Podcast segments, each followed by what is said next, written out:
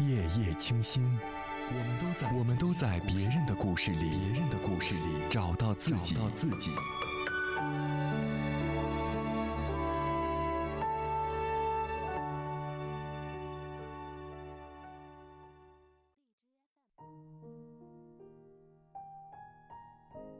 再努力一点，就快把你忘了。有的时候觉得一个人离开了，并不可怕，可怕的是人走了，我们还被回忆折磨着。像是我和你分开了这么久，看到跟你有关的那些东西，还是忍不住驻足多看两眼。我们一起逛过的杂货铺、小卖部。一起去过的饭店，逛过的公园，和那家冰激凌店。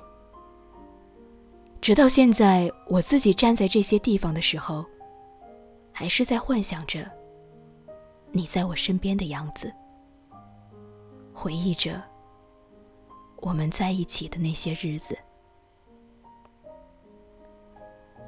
塞着耳机，靠着窗，看着来往的车辆。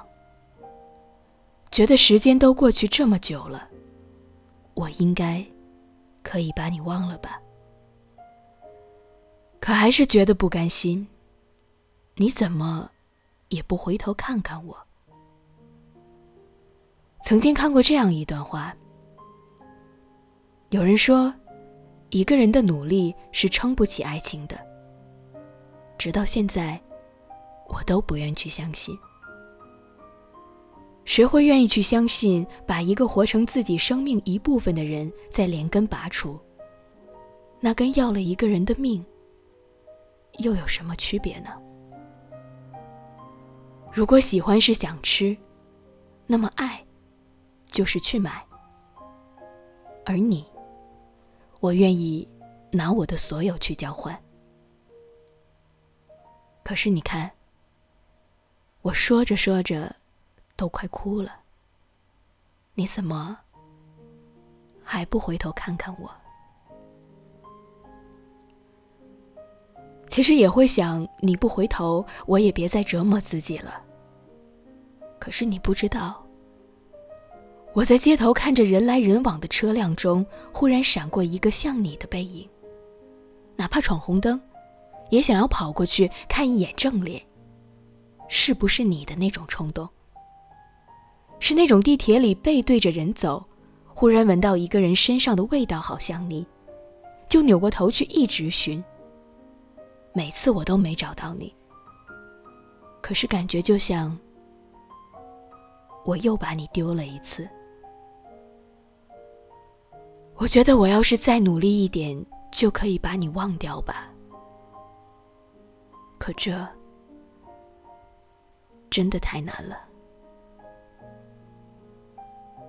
你在哪儿？什么时候回头？再看看我。